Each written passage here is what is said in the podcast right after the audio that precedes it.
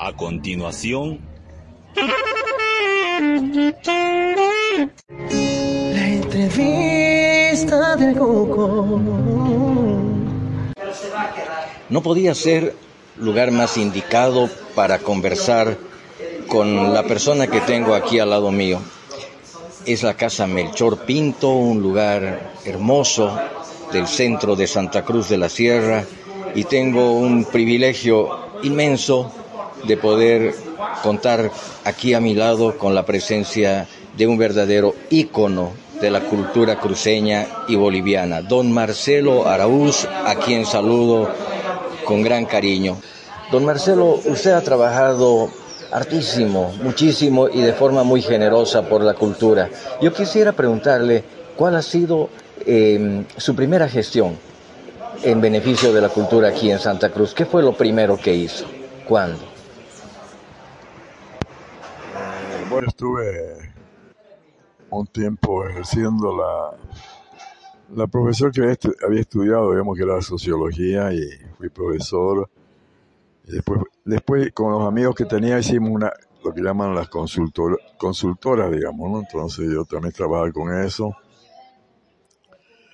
Pero ya, como tenía tiempo libre, ahí me eligieron presidente de la Alianza Francesa y ahí yo comencé a observar ciertas cosas que faltaban acá. Veía que los jóvenes, eh, ya ver el, despegue cruceño en los cuales las familias querían que sus hijos sean médicos, que sus hijos sean dentistas y cuando tenía el chico vocación para la poesía, para, el cuento, lo que sea, no le fomentaban. Entonces yo llamé a unos concursos de cuento y poesía para jóvenes de 15 18, de 18 a 21, de 21 a 24. Y también conseguí publicarlos, ¿no? Con, era una, un diario así, una hoja literaria que donde habían los, los cuentos ganadores y las poesías ganadoras eso me hizo que al poco tiempo ya me invitaron a ir a la Secretaría, a la Dirección Ejecutiva de la Casa de la Cultura, Raúl Otero Rech. Y ahí comencé. Me, llevé todavía por un año, todavía, creo que uno o dos años más, los concursos de, de cuentos, ya, pero ya haciéndolo ya por cuenta de la Casa de la Cultura.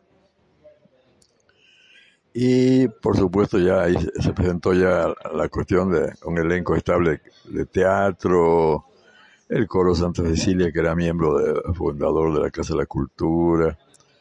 Y, y pues ya yo vislumbré el problema de los barrios. Santa Cruz crecía, crecía y ninguna institución llegaba a los barrios que eran bien marginales. Entonces el director joven, director argentino que había en esa época, lo convencí de que me haga algo para llevar a los barrios. Y a contracorriente, porque no les gustó mucho, porque estaban ellos contentos. de decir, el teatro estaba muy bonito en esa época, muy bien equipado. Ahí era un barrio donde no había nada, ni luz a veces. Pero llegamos a los barrios y nos recibieron con los brazos abiertos, porque nada llegaba ya, ¿no? Entonces, bueno ahí también noté yo que hacía falta no solamente que lleguemos, sino que ellos también tengan que hacer.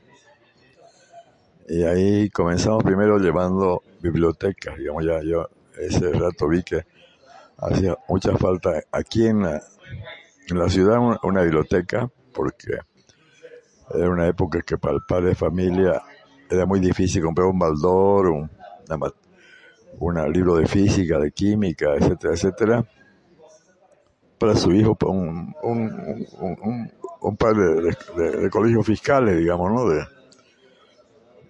su sueldo no, no le da para, para, para comprar esos, esos libros, entonces ya yo como vi que no, no, no podíamos hacerlo desde la Casa de la Cultura al principio intenté que una señora aquí de la Mesa Redonda Panamericana acepte una donación de 2.000 libros de la, del Consulado Argentino pero no eran textos escolares, no había, no faltado muchas cosas. Y al final ya decidí, nomás yo, se me desocuparon casas alquiladas, cuartos de mi casa que alquilaba a la Philips, a otra empresa así comerciales y se las pedí, quedaron vacías, entonces era una, no era una cosa ni chica ni grande, pero ya daba, daba yo eran tres piezas grandotas y y tres piezas y media grandotas y con, con altura como para hacer un mezanín, entonces decidimos que los libros estén abajo y las salas de lectura estén arriba.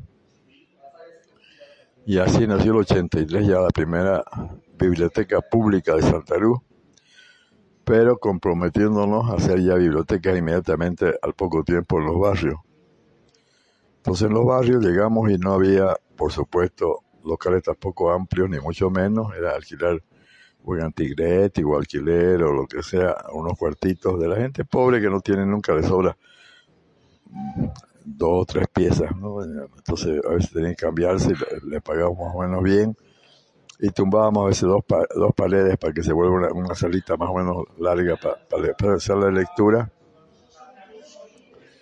Y así nacieron una serie de, bibliotecas ya en barrios bien conocidos andaluz y que necesitaban ya este servicio. Inmediatamente fue exitoso la cosa porque era como digo, algo que se necesitaba mucho.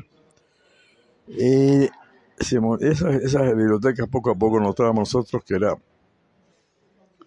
se volvían ya al centro del barrio y, que hacían actividades también de centro cultural, digamos, ¿no? Hacían exposiciones, hacían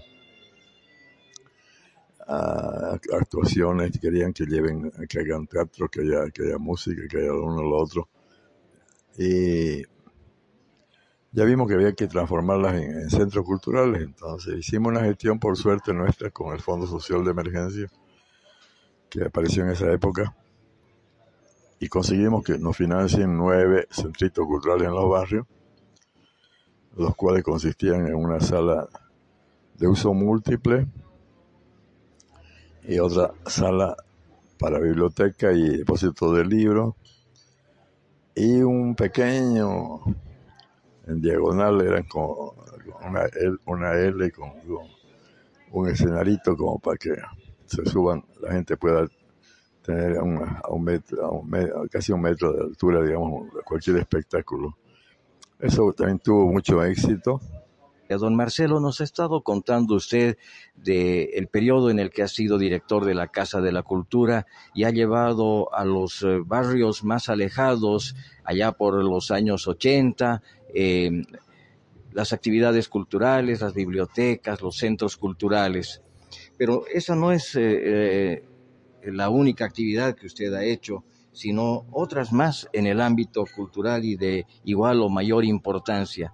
Por ejemplo, diferentes festivales musicales, diferentes festivales de teatro. Cuéntenos un poquito de esa faceta suya, por favor.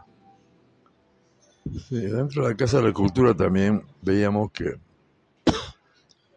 había que estaba nuestros artistas de la música popular del oriente boliviano no estaban un poquito decayendo porque no, no, había las, disqueras ni la forma de ya, ya entraba otra música digamos así entonces bueno nos propusimos valorizar nuestra música y y gracias a una invitación que nos hicieron del Paraguay para ver un festival muy grande donde los paraguayos defendían su música y su, promovían su música, el Festival del Lago Ipacaraí. Se crearon aquí en Santa Cruz los festivales Sombrero de Sao, que era un festival muy grande porque abarcaba, del oriente boliviano se llamaba porque abarcaba desde Pando hasta Yacuiba, digamos, pasando por los valles cruceños y chiquitos y todo, una área geográfica muy grande. Entonces fueron muy exitosos también, se descubrieron grandes valores y era un honor para cualquier pueblo así sacar un segundo premio de, de dúo de, o de trío o de, o de conjunto instrumental, lo que sea, ¿no? Entonces había, había, había premios para todo y y fue una época muy linda de descubrimiento de talentos y de, gente que, que, promueva su música y que se la haga conocer. Entonces, este, eso, fue una cosa, una, una cosa muy bella que, llegaron a hacer en mi, en mi gestión. Fue, fueron tres, digamos, después me surgió Cecilia Kenny que todavía organizó todavía dos más y y después se hizo uno más, digamos, ¿no? Después ya vino una etapa de municipalización de la Casa de la Cultura y ahí disminuyeron las actividades. Entonces, Eh, el, eso fue en cuanto a los, festivales de música, música, se llamaba música, festivales de música nativa del oriente boliviano, Sombrero de fueron famosos. Llenaban, teníamos mucho público cuando lo hacíamos, venían de todas partes, desde Cobija hasta como Dios te Yacuiba, lo que sea. Y lo hacíamos, primero lo hicimos en aquí en, mi época lo hicimos en, en un coliseo deportivo que era Gilberto Pareja. Después ya fue en, el Mau Mau, que era un local grande, mayor. Y el tercero lo hicimos en el, en el estadio Tawichi Aguilera, que también era una capacidad de 8.500 personas que llenamos, digamos, ¿no? metimos 8.500 personas, entonces eran, eran, unos festivales muy grandes, muy grandes. Eh, después de eso vienen los festivales, yo estoy en APAC, en cuanto a Casa de Cultura, también comenzamos a hacer los festivales intercolegiales de teatro, eh, con gran éxito también y también los interprovinciales de teatro, así que venía gente de, de San Matías, de, de San Puerto Suárez, de, de Camiri, de Valle Grande, de todas las provincias cruceñas, digamos. Eso llegamos a hacer cinco, cinco festivales de eso, con gran éxito también. Muy lindo era eso. Y de esa manera, don Marcelo, es que se ha ido generando con el tiempo el famoso Festival Internacional de Teatro de Santa Cruz. Sí, ya nos faltaba solamente eso que teníamos en mente, pero queríamos fomentar antes el, teatro entre nuestra gente. Cuando ya vimos que estábamos, ya, ya dejamos la, alcaldía, ya conformamos el grupo que dejó la alcaldía, ya conformó al poco tiempo lo que después se llamó Asociación Pro Arte y Cultura APAC entonces ya ahí ya eh, tuvo mucho éxito el primer festival de música barroca y al año siguiente, fue el 96, eso, 97 ya, ya nos lanzamos también a los festivales internacionales de, teatro. Entonces, un año era Festival Internacional de Teatro, otro año era el Festival Internacional de Música Barroca. Y todos tenían éxito, ¿no? Entonces, eso, eso ha sido porque son diferentes públicos, pero el de música barroca tiene mucho más espacio geográfico porque llega mucho más a, las provincias cruceñas, llega a casi todo chiquito, digamos que es muy grande, eso hace un gran recorrido por San José, Santiago, Roboré, San José, bueno, pues va a San Ignacio, a, Concepción, a San Javier, etcétera. Y el Festival de Teatro más que todo se concentra en San Luis, los barrios. y si tenemos algún financiamiento lo llevamos a la a las provincias también, pero eso nos cuesta mucho, digamos. Pero predisposición hay siempre de los grupos de ir, que les encanta ir a Samaipata, les encanta ir a, a Porongo, a donde sea, ¿no? A las provincias. Y es, uno de los eventos grandes en que se hace.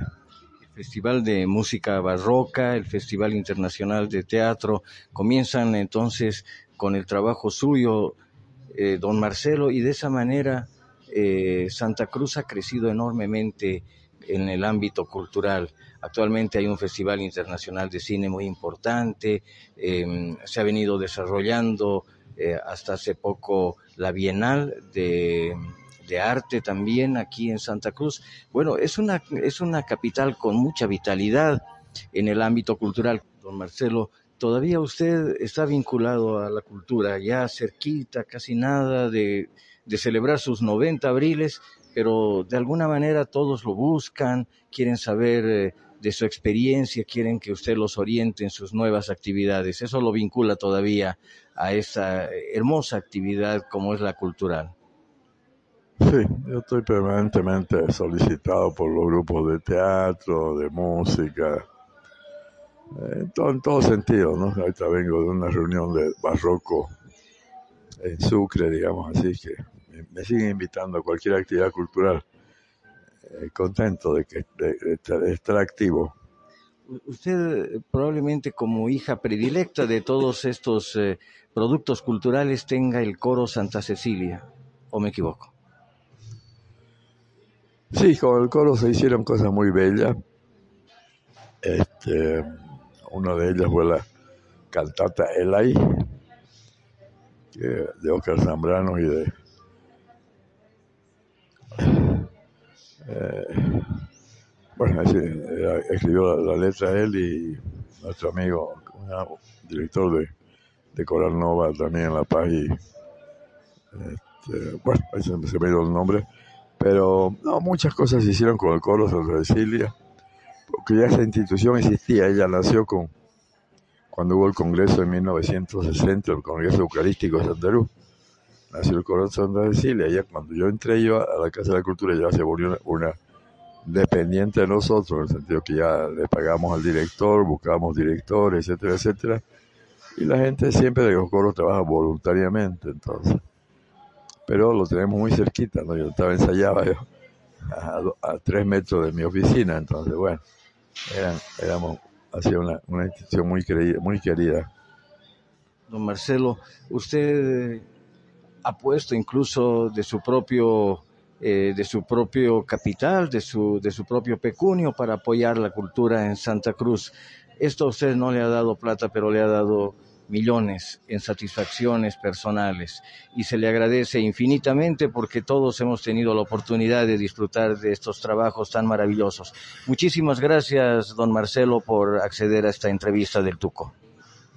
Bueno, igualmente, Tuco, para, para mí un honor estar en tu programa y eh, muy contento. Eh, así que estaremos en contacto. Gracias, muy amable. La entrevista del Coco.